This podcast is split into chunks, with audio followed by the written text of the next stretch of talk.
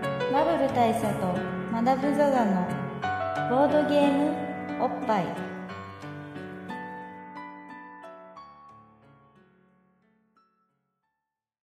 バブル大佐とマダムザザのボードゲームおっぱい毎回ドイツ直送のボードゲームカードゲームを一杯ずつぼんやりざっくりご紹介しております MC1 のバブル大佐です、 MC にマダムザザですまあ、今回はですね、はいまあ今ちょっと声が裏返りましたけど、はい今回はですね普段例年秋恒例のテレビゲームおっぱいというね、やってますね毎年うんそういう特殊会を年一やってるんですよ年一まあ年一と言いながらもなんかおっぱいの記録を遡ると案外やってないなって感じだったんですあそうだっけけどあのねうん案外やってないんですけどあそうあの俺らの中では比較的毎年やまっあ、てる つもり年で一いたぐらいいの気分でやってるんですよで、まあ、どういう時やってるかっていうと東京ゲームショーっていうイベントがまあありまして,、ねありましてでまあ、これは、まあ、いわばあのテレビゲーム版のゲームマーケットみたい な、まあみたいなみたいな、まあ、ゲームマーケットほどの規模ではないですけ ど驚きゲーもムマーケットほどの歴史はないですけどじゃないかもしれないですけどまあこじんまり とねこじんまりとばっかりメッセでで曲がりメッセで、まあ、キャンギャルとかもまあいいたりいなかったりす言るいけなかどったりするけどまあ、そんな感じでやってるね、まあ、広告代理店大張り切りのね、イベントが、まあ、あるわけですよ、ある古来、古来ね。で、まあ、そういうテレビゲームの祭典であるあの東京ゲームショウに我々が、まあ、行った年には、その話をして、新作ゲームに関して、あれこれ、思いを馳せるというね。というまあボードゲームおっぱい出張版みたいなまあ、そうそう恒例企画みたいなのがあるんですけど、まあ、今年なんせ、あのーコロナウイルスの関係で、まあ、大規模イベントが軒並み中止になる中、東京ゲームショウはね、オンライン開催と相なったんですよ。オンライン開催したんですそうで、まあ、なんせそのゲームマーケットで扱われてるゲームって大体デジタルゲームだものですからまあゲームマーケットで東京ゲームショーでねあゲームマ ーケット東京ゲームショウね東京ゲームショウはデジタルゲームをもっぱら扱ってるもんですからやつらさデジタル化とかさネットワーク化にさ強いじゃん得意躊躇がないじゃん躊躇がないねあのーノーマーシーじゃん慈悲がないそう時期がない仁義がないじゃんだからめちゃめちゃオンライン化し確かてにねさっくりあるよねそうそうそうそうでその結果として、まあ、東京ゲームショウは、まあ、まかりメッセでは行われなかったわけなんですよでオンライン開催になったら我々どうなったかと言いますとまあその東京ゲームショウの時には何となくそのイベント間から何となくフラフラと出かけてっててであれまあまあまあ金もかかるからさまあそうですねね、だからそれで、まあ、ゲーム業界つながりでなんとなくチケットもらったりとか、まあ、いろいろしながら行ったりしてたんだけど今回のオンライン開催に至ってはピクリともやっぱり何も情報を追ってなくってじゃなくてで、えー結果テレビゲームおっぱいもちょっと開催が危ぶまれると言いますか、そうですうんね今年はテレビゲ撤廃はなしかなと撤。廃はなしかなというかまあだからそう東京ゲームショーオンライン開催に関しては僕個人に言わせてもらうと気づいたら始まり気づいたら終わっていったというそう感じ俺も俺もあ今年はオンライン開催らしいねって聞いて気づいたら終わってたんだけ終わってたどんですけどで逆にその TGS2020 トレーラーみたいなのが YouTube にちょこちょこ出てあれもう終わってんのみたいあなもうあもうやったのねみたいな感じになってそうでまあ PS5 のゲームの映像とか見てすげえスパイダーマンすげえみたいなねっていうねだから感じになったなったりしてまあまあれも E3 と同じでしたね,、まあそうだねトレーラー見て盛り上がってみたいな、うん結果 E3 状態になるということになりましてまあ危ぶまれたんだけど、まあ、そんな中我々も、まあ、言ってもでもテレビゲームの話する手もあるなとそれでもあるなっていうことで、もうで時期も外しましたがやるかと今から開催とそうですテレビゲームおっぱいこのね、まだお前らそこにいんのかって話になるけどあの赤羽一番街のね あるある飲み屋で、ある飲み屋えーで、でやっぱりその我々もだいぶ回ってきましいてやもう相当回ってきまして、なんなら休憩を入れたわけですよ、そう緑いろ茶をいろ 飲んでね、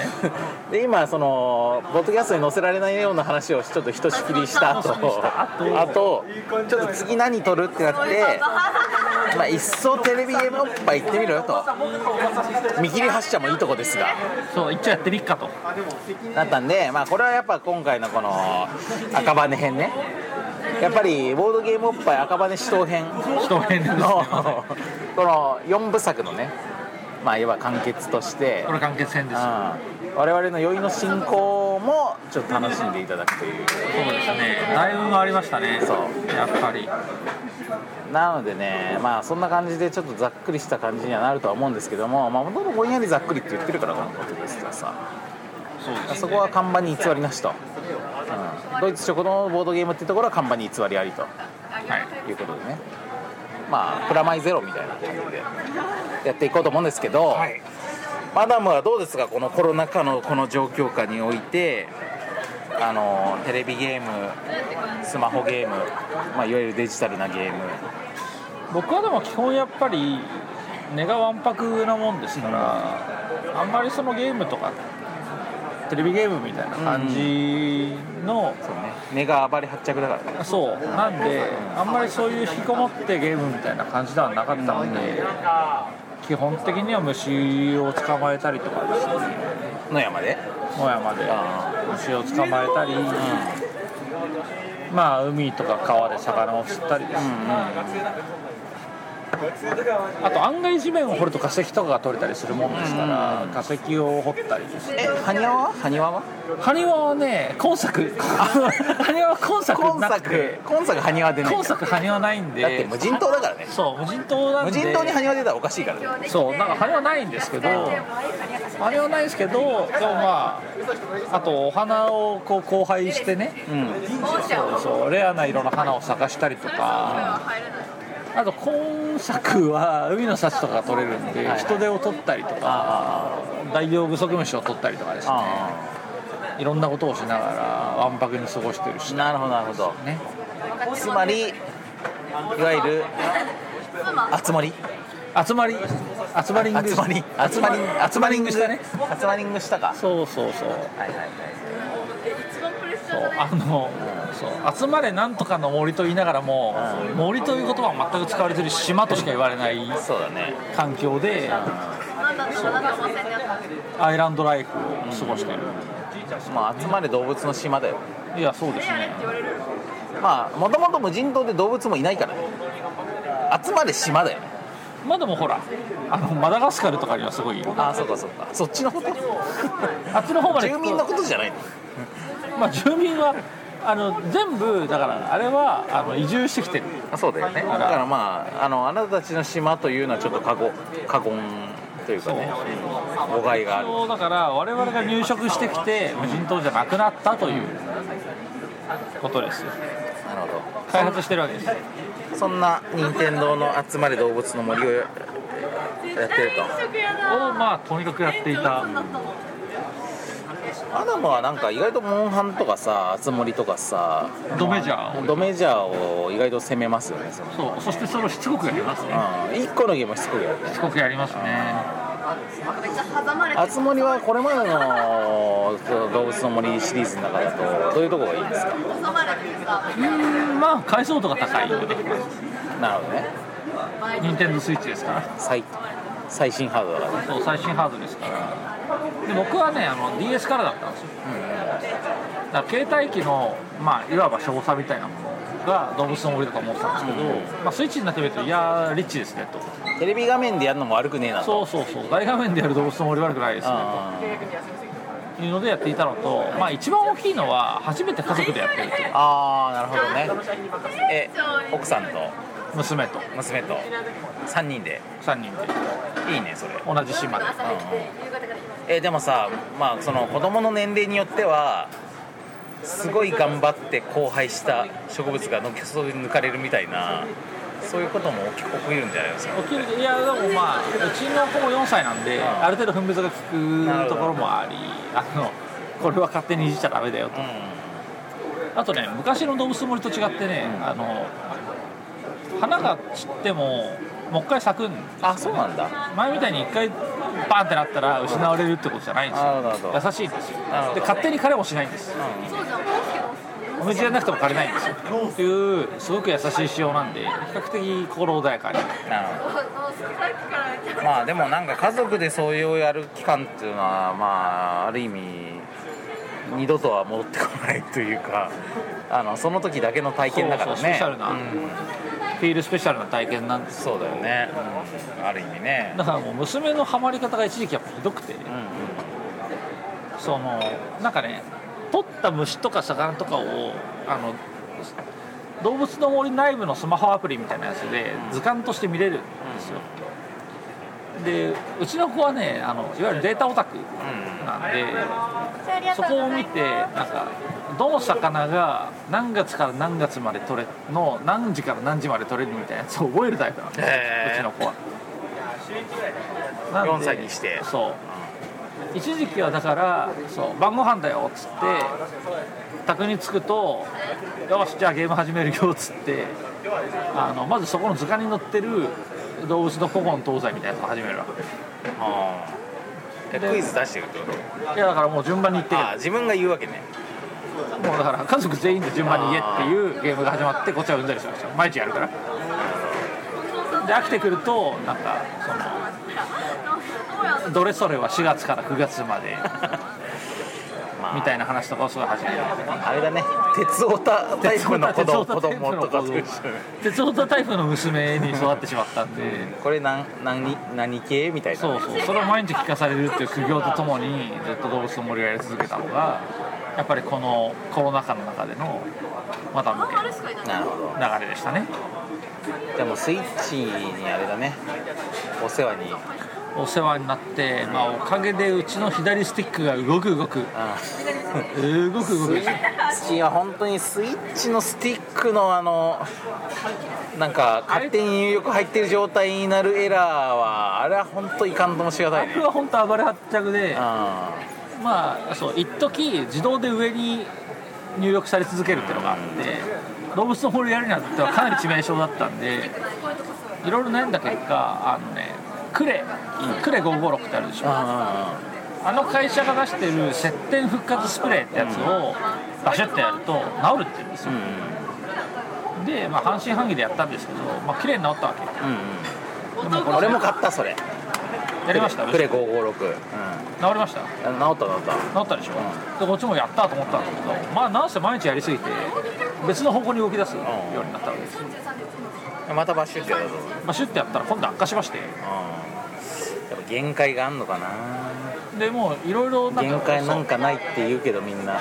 吹いたところを今度は逆になんかキムワイプでず拭き取ってとかいろんなことをガチャガチャやっててラストオーダーのお時間です。ラストオーダーですってどうですか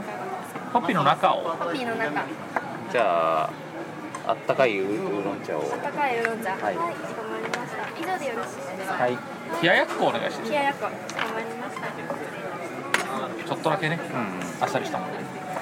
そうでまあなんかねいろいろガチャガチャやって今まあ昇降状態斜め右上に入るんですけど、そう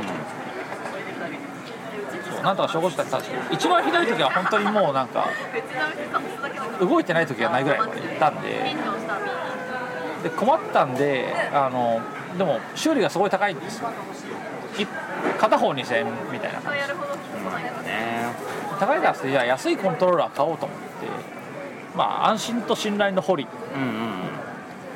ホリパッド買ったわけでうすよ、んなんか3000円しないぐらいの、まあ、でもジョイコンじゃなくていわゆる普通のこうんう、カット XBOX みたいなコントローラーのやつ買ったんですよ、そしたらね驚くことにね左スティックが勝手に入力されるんですね ええじゃあコントローラーの問題じゃなくて本体の問題なのいやそんなことないよね初期不良ですねあそういうことねホリといえどもねそういやびっくりしましたねさすがにまさかか俺スイッチのコントローラーさその家族4人それぞれ持ってるだけあってその壊れてダメになったスイッチのコントローラーがさらに 4, つぐらいあるからいやだからそうめちゃくちゃダメになってるらしいじゃないですか、すごい出費でまあでも呉呉の接点復活剤にたどり着くまでにそんな感じだったからまあ今は一応それでやってるけどくれってからはもう大丈夫うんそうまあでもね俺もねスイッチにはねこの自粛期間中非常にお世話になってましてスイッチさインディーゲームがね結構いっぱい出ているかやらーすごく充実してるすげえいいんですよなんかねおすすめをいくつかこの機会なんであげるとまずまあやっぱり動物の森的なさそういう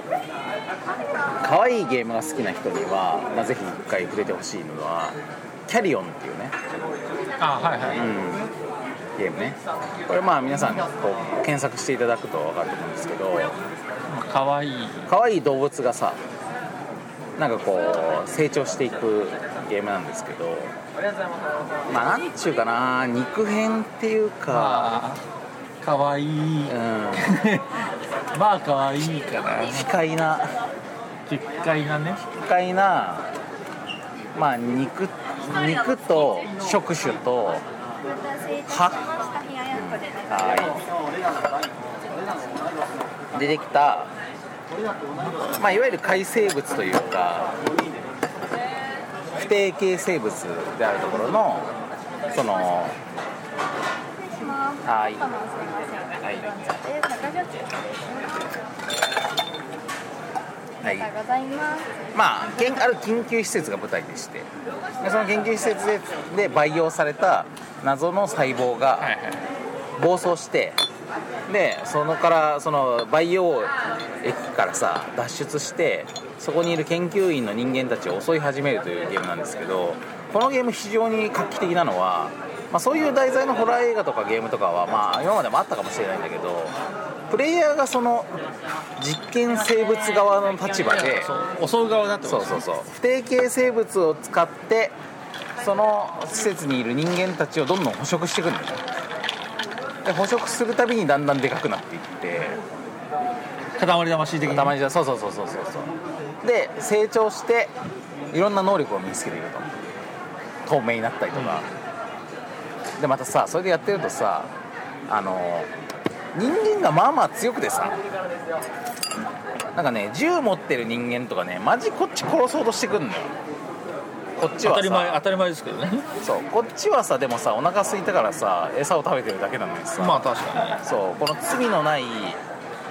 あのにまあそれは人間ってのは残虐ですからそう生物に対して人間たちがさもうつつマジむご無慈悲にさ銃撃ってきてさそうだね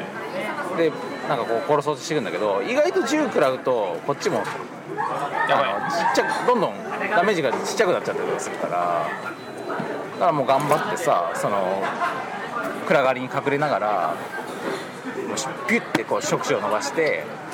この研究所の署員たちをさまあしょうがないからねす、るわけこうシュッてこっちに連れてきてで頑張ってこう上下に振るって壁壁とか天井とかにこうぶつけてさぶつで上半身と下半身がバラバラになった頃をゆっくりようやく食べるみたはいいなはいいただくわけですけどそうそうまあそんなようなことをして進めていく、まあ、アクションアドベンチャーゲームみたいな、まあこれがまあ動物の森でちょっと飽きてきたら次におすすめななるほど、まゲームかなとあ、ある意味動物の森だかそうなんだよね、まあ、森じゃないけどちょっとまあ、森じゃなくて研究所だけど、まあ、島みたいだからどうやらら島つながりではありますそうそうそうそう厚森とその辺はちょっと似てるしね、うんあとあれだなボードゲーマーの人に普通におすすめなのはあの爆弾解体するゲーマーの知ってるえっ、とねすげえタイトル覚えられないんだけど「Keep Talking and Nobody Explodes」というゲームがあるんですよ覚えらんないねまあ、つまりキープトーキングしてノーバディをエクスプローズなようにするというあのペアでやるやつそうそうそうそうそうそうペアでやるゲームなんだけどこれどういうゲームかというと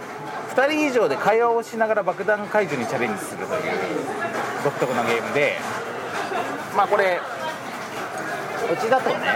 おなんか看板が看板が運ばれてきたから看板が運ばれてますねだいぶ遠やくっぱかねらあこ赤羽はやっぱりこう看板が路上型運ばれたりとかするから路上をこんな距離運びますねどこからどこに運ぼうとしているのかというねしかも見てくださいいやあこの店この店この店に運ばれてきましたねこの店の横までこななんでどっかに置いてあったんだろうねまこが置き場だもん焼き鳥焼き鳥77円からですよあああれえここそうなのいやあそこにやでもあの看板には書いてあるあれじゃないだからさこのあそこ曲がると店がありますよみたいなのちょっと遠くに置いてあったのああそういうこと看板なのかなそういうことかもしれない焼き鳥焼き鳥頼んでないですけど安かったんでそすういうねことなんだねまああのはいどういうゲームかと言いますともちろん全部お先ですか。はいはい、すみません。全部お先にはい失礼します。お確かめお願いします。まあ、爆弾解除のゲームでしてで、えー、と片方の人は解除のために爆弾をあのスイッチをさオンオフしたりとかメダイメモリを回したりとかなんかコード切ったりとかする解除役ねでもう一人の人は爆弾解除のマニュアルを持っていて遠隔地にいるのよで言う葉でアドバイスするんなるほどねというゲームなのね管制塔みたいなとこからそうそうそうそうそうそうあれをこうしろあれをこうしろって言うんだけどっていうで面白いのがこれスイッチでゲームする場合もスイッチでゲームする人とは別に PDF でそのマニュアルを見てああなるほどだからうちで言うと俺とあの息子と一緒にやってるんだけど、まあ、その中学生の息子に対してはあの PDF のその爆弾解除マニュアルを印刷して紙で渡してるうんでその紙で渡されたあか解除マニュアルを見ながらあの俺にその言ってくるわけで、まあ、できれば離れた部屋にいてでなんかこう画面共有できないそう状画態面共有できないようにして、まあ、家庭内であってもなんか LINE 通話とか電話とかで話しながら話した方が面白いんだけど、でそのさその息子がさ俺に対してさなんかとりあえずちょっと今回の爆弾ねちょっとぐるっと回してみてっつってこう回した中で「コードある?」って言われて「コードあるよ」っつって「何色があるの?」って言って。なんか黄色と赤があるっつって「あそうなんだ」って「でえ他になんかモニターみたいなのある?」っつって「モニターはないな」っつって「ダイヤルはあダイヤルあるね」なんかこうダイヤルになんか記号みたいなものが書いてあるんですってえどういう記号みたいなやり取りをこ言葉でしとくのでそのステージクリア制で1個ずつ爆弾を解体していくんだけどマニュアルの方には別にステージごとのマニュアルとかがあるわけじゃなくってやったらいっぱいマニュアル情報が書いてあってああなるほどでそれをこうやってペラペラまくりながら「えなんかえそ何なんだろうその記号」みたいな「えその記号って何三角形が3つ並んでてトライフォースみたいになってるやつ」みたいな なんかそういう会話をしながらだなるほどねだったらまず赤を切ってくださいと。みたいなねだからそのマニュアル解読力がすげえ そうそうそう求めそられるうあとコミュニケーション力ね言葉でだから俺の解除してる側は画面で見ているものをうまく言葉で伝えることが必要だしなるほどうんでそのマニュアル見てる側は、まあ、それをこう情報検索とやっぱり説明する力が必要でであちょっとそのスイッチ触んないでまだみたいなであ触っちゃったわみたいなえこれ何どうすればいい終わった終わっそたうあれでもじゃあ触ったままはいいけど話すタイミングが大事だからあもうずっと持っててとそうそう赤のランプがついた瞬間に外してみたいなとかねだからそういうのがねいいんですよ恐ろしいなまあでもこれねそれはボー熱いドっすゲボードゲーム好きは好きだと思うんです絶対うちのことはまだできないなそうだねでまあ夫婦でやるとかいいよ夫婦でやるありですねだからさあの片方の人が本当に紙をペラペラめくりながらしかもその言葉で何かを伝えるみたいなめちゃめちゃボードゲームっぽいんだけど、でもそのタイマーの方がさこうガーってこう作動しちゃってさ30秒以内に何かやんなきゃとかさあのなんかこう仕掛けがすごい複雑に作動していく感じとかはやっぱりまあデジタルそうデジタルじゃないとできないならではのところもあるしということでまあこれはボードゲームおっぱい的におすすめのスイッチゲームというなるほどギフトキングアンドノーバディエクスプノローバーディエクスプローズアンドフィールスペシャルあのスペシャルは勝手に俺らが作るんだけどこれはねでもダウンロード1600円だから、まあ、割と安めっていうこそうですねとですねあとまあこれもうこの店も今これお皆さんお気づきの通りあのまあレシートおは会計がね始まってますんで、まあ、そろそろこの放送も終わんなきゃいけないんだけども、まあ、もう一個挙げるとするとスーパーリミナルというねあの遠近法による作詞を使ったパズルゲーム、パズルアドベンチャー、記事だけ見たことあるかもしれないうんこれね面白いよまあどういうものかっていうと要はまあ我々物がある時にそれがどのぐらい遠くにあるのかっていうのを2つの目で見て遠近感でええ見分けてるわけじゃないですかでもテレビゲームの画面っていうのはそうい平面うですのはないわけだからぶっちゃけどの辺にあるものなのか分かんないはずじゃんんだから近くにあって小さいものなのか遠くにあってでかいものなのか同じ大きさのものが表示されてるのも分かんないはずじゃん分かんないでそれを利用したパズルゲームでこのゲームの世界では物体を手で持って、まあ、手でっていうかこうカーソルで移動させるとなんか遠くに同じ大きさのものでも遠くにあるような感じの場所に移動すると実際でかくなるうんなるほどねで近くにあるような感じのところに移動して離すと小さいものになるだからまあここに今このその塩を入れる容器がありますけどこれこうやってこう画面のそのカメラ視点に近づけてパッて離すとこの小さいものとしてコロンって落ちるんだけどめっちゃこうやって遠ざけていってあのあっちにある薬局のシャッターのところまで持ってってからパッて離すとあの車ぐらいの大きさのこういうものがゴンって落ちる感じなるほどでそれを使ってでかくしたらそれの上にジャンプで乗ってそれを乗り越えていくとかもできるし小さくすることによって小さい穴を通してこの部屋から隣の部屋に物を動かすみたいなこととかもできてでそれの組み合わせで、まあ、パズルを解いていくみたいな。なるほど面白いこれはまたねポッドキャストで説明しづらいですねそうだね今のこの遠近法の話もすごく難しくて、うん今マダムには実物を見せながら説明していたけ どそうなんですよ、うんあのまあ要するに、うんその同じ大きさのものでも遠くにあれば本来その同じ大きさのものだったら小さく見えるんだけども、うん遠くにあるある物体と近くにあるある物体が全く同じ大きさに見えるんであれば遠くにあるものはすごくでっかいよねうんっていうのを利用して見た目同じ大きさのものを遠くに置いたらでかくなるよっていう仕組みだったんですそようねそうそうそうそうそうだからねまあ言葉で聞くと面白そうに聞こえるかどうかちょっと甚だ今疑問ですけどもなかなかねあのまあなんかちょっと興味ある人はプロモーション映像でも見てもらうと先お願いしますはいはいすみません。あのいい感じだよということでこの史上初のねこのお会計をしながらねお会計をしながら収録するという感じなんですけどまあこの、えー、とスーパーリミナルスーパーリミスナールパーリミナルノーバディートーキングエクスポローズフィールスペシャルはいは大佐のおすすめだと動物の森そうですねが今回の話ってことに、まあ、なるんですけど俺のさあのスマホにさずっとあるさメモとしてさ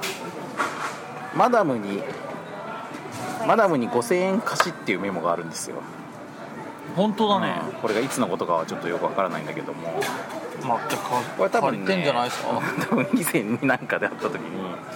まあおそらくそうだと思うか借りてんじゃないからなまあそういう意味だとこれがちょうどいいというまあだからこれまとめればいいぐらいことになるんだよねはいいやはいという感じで、まあ、こうお会計を進めながらの感じなんですけど、はいこれ今回まだこれ、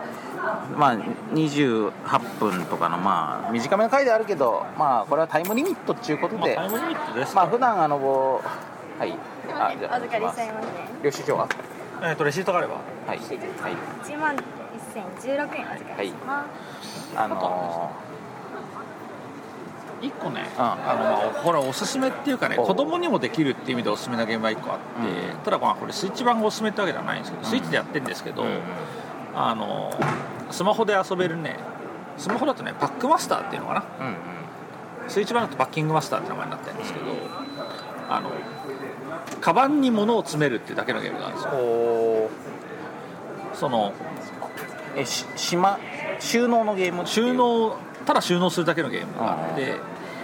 そのステージ1っていうとその百円のお返しとレシートでございます。ありがとうございます。カバンと詰めるべきものが画面上に出てくるんで、うそれをそのカバンに収まるように置いてね、そう置けたらクリアで次の面みたいなのをただひたすら繰り返すだけのゲームなんですよ、へえそれって何結構子供向けなのそうでもないのまあ、大人でもできるはできるんですけど、ああの難しいものは難しい、その本当になんか特殊な形の、まあ、例えばバナナは曲がってるしその棒はまっすぐだし、あの形の種類があるんで、あメニのューをお預かりしてもいいですか、はいすみませんありがとうございますその限られたスペースにどういうはレイアウトで収納したらちゃんと収まるかっていうのを考えるっていうところが楽しみあなる方ほどなるほどまあパズルだねそうです完全に単純なパズル収納パズルで、まあ、子供は簡単な面でも楽しめるし大人はまあ難しい面をじっくり考える、なんかでもプリミティブでいいっすすごいプリミティブで深みは全くないんですけどちなみにスイッチ版は500円おそらくスマホ版は基本無料だったかと思うんですけどあのうちの娘は4歳なんですけどあの、まあ、余裕でできるだから多分3歳ぐらいからできるんじゃないかと思っているので小さいお子さんをお持ちの方はいいんじゃないかといういいねなんかスイッチとかさやっぱさなんかちょっとファミリー向けっぽい感じもあるけど実際子供と遊べるゲームってそんなに多くはない少ないんですよ意外とだからうちの子は4歳児ですけど4歳が遊べるゲームって本当に探してもなかなかなくて、そその中でまあたまたま見つけたやつが遊べたんですけど、なんで同じお悩みをお持ちの方はいいねそういうプリミティブなゲーム好きだからななんかたまにそういうなんかもう本当に倉庫版みたいなパズルとかやりたくなるもんなあの、ね、頭は空っぽでできるんですようお強がるとまああっという間に終わるっちゃ終わるんですけど、うんまあ頭空っぽの方が夢詰め込めるから、そう夢は詰め込めますしやっぱ赤羽さすがだなって思うのがやっぱ今この歩いてた熟年カップルがやっぱマスク越しの抱擁、うん、応用ね接吻、まあ、オリジナルラブ的に言うとマスク越しでしたね、まあそういう推しですかねマスク越しだけど相当なこうなんかこう夢中という感じがあってこれが新しいやっぱよマス生ク越活しだからこそ若干アグレッシブになれるって感じなんですよああそうかもねしてるようでいて実はしてないからみたいなやっぱなんかこう刑務所ものとかでガラス越しのみあたいなはいはいはいね、まあ、そういうミッドナイトエクスプレス的なああいう風情がありましたねやっぱ、まあ、この街はドラマがありますねあるあるしかもさ男性の方がさあの足を骨折しててさ、まあ、松葉ついてたりとかしててあらドラマを感じるね感じますねあとこの店の女の子がねすごい遠くまでダッシュしていってダッシュで帰ってくねるから、うんダッシュしていってダッシュで帰ってきたり看板持って帰ってきたりしてそうだなやっぱこんな生命力に満ち溢れた赤羽から、この街は不思議ですねやっぱりそのね薬局の前に止まってるクラウンもね俺は不思議でならない確かにねなぜあそこに泊まるのか、ここ駐車していい場所なさそうなんだけどうんまああの薬局の人なのかもしれないけども、まあ、でも薬局の薬局の人だとしてもここはは別に路上だからなここに路上だからここにこんなドカンと止めるのはなかなかやっぱ不思議でならないですねまあ、ここは今後のさ、ボッパイのさ、収録場所として、まあ、一つのレギュラーとして考えていいんじゃないですかね。ちょっとこれはだから、今まあ、今後後ももね謎を解いていく可能性もあるんで、ちょっと今、今ちょっとあれでしたけど、うん今後もここは一つのね、まあ、今、ちょっと俺が吹いてしまったあののは、あの道を歩いてた男男性同士で、まあ、ある男性がもう一人の男性に対してあのプロレスの毒斬りみたいな感じであの口の中に含んでいた飲み物をブシュってか吹きつけるっていうね技をね技をね技をねやってましてねまあ本当に無法地帯だなここは。ここはここはすごいですね、まあ、そういうちょっとこの路上観察的なあの感じもあるそうですねポッ ドキャストに。これからは、うんあの一つのニューコンテンツとしてね、うんここのコーナーを楽しみにしていただけるゲームの話の合間にそういうのがちょいちょい挟み込まれていくっていうねそうなんですやっぱこの薬局のねこの2階のね、あのああれもいいね2階にねただただ一言ね「アリナミン」という言葉が、あの貼ってあるんですけど、あのねそうとだけ言うっていうねそこもいい今のご時世アリナミンをアピールしてなんかが売れるもんなんですそうそうそうそう、まあ、今のご時世じゃなかったとしてもアリナミンとだけ言われてもっていうねちょっとだけ言われてもってなんじゃないですかあれはだいぶ年季が入った色落ちしてますから、そうだねいややっぱり改めてこの赤羽の街というのの魅力にも気づかされましたしここは暑いですね、あとまあこのああの地獄の4番勝負ねそれさっき何つったっけえ赤羽赤羽、まあ、4, 4番勝負だよ ねまあちょっといい加減我々もちょっとあの酔って散漫になってきては呼びますけども、まあ、こんな感じでボードゲームおっぱいはねもうガンガンやっていきますから今日は長かったですねいやなかったよだってこの店のガラガラの状態からさこのおか最終的なラストオーダーの状態までいたからね何本取りましたっけ4本目これ4本目じゃん4番勝負だからなんせ6年番長ですね、やっぱこの感じいったらボッパイ全然いけんじゃないいけると思いますけど、うんただこの4本目ともなると、もう構成もあったもんじゃないそ感じうだのねうんぐにゃぐにゃ感になってきてるから、まあこれはさあのやっぱり番外編だから許してもらうっていうねだから今回は、うあのまあ、組写真みたいなもんで、う1本目から4本目の我々の変遷を楽しむと、んそうそうそうそうそうそうそういうことなんでそうそうキャンペーンキャンペーンコンテンツキャンペーンシナリオだからねでまあこの4本目が最もグダグダであのーしょうもないかもしれないけども、まあ、その分おすすめゲーム情報なども入そっうでて,、すね入っているしあとまあちょっと短めに終わりますし、まあ、これは店を追い出されるからなんですけどということであの我々のそういう節度のあるバランス抑制の効いたバランス、うん抑制の効いたバランス、ただね抑制の効いたバランスってところでね俺1個言い忘れてたのがおすすめゲームコンテンツねなおあのね任天堂スイッチオンラインってご存知ですか、うん、あのそう任天堂スイッチオンライン、まあ、サービスだよねサービスですうん、加入して月額300円ぐらい、結構安いんですよ、まあ、払うとあのオンラインの対戦プレイなどができるようになるというそうでそれに加入すると、うんスーファミとファミコンのコンテンツを遊べるんですよ、あれは本当激アツまなあ、んだな要するに公式エミュレーターみたいなうんのがあるんですけど、今月かなに入ってあの、まあ、大体毎月新規このソフトがうん新たに入り追ま加した、されましたっていうねはいうんまあ、数ヶ月前にあの新女神転生が入ったのはあれは熱いね大きなやっぱニュース新女神転生1は皆さんにスイッチで遊んでいただきたいですねこのご時世なんですけど今月入ったのがマジ熱くてあのスーパーテニスワールドサーキットってゲームが入ったわけど あそうなんだトンキンハウスうんうんうんうんさんが作っえてあれって任天堂製じゃないゲームもあそうかそうだよねアトラスだもんね任天堂転生はトンキンハウスのトンキンハウスのワールドじゃあスーパーテニスワールドサーキットっていうのが入ったんですけど、まあ、これがね本当に激アツなゲームで、あのすごく硬派なその当時の,、あの有名プロはいあはいはい当時の有名プロっぽい名前のんプロがいっぱい出てくる、まあファミスタ方式そうそうそう試した方式のもプじロがりもじりのねだからあのいわゆるそのマリオテニスとかああいうのの走りになったようなね、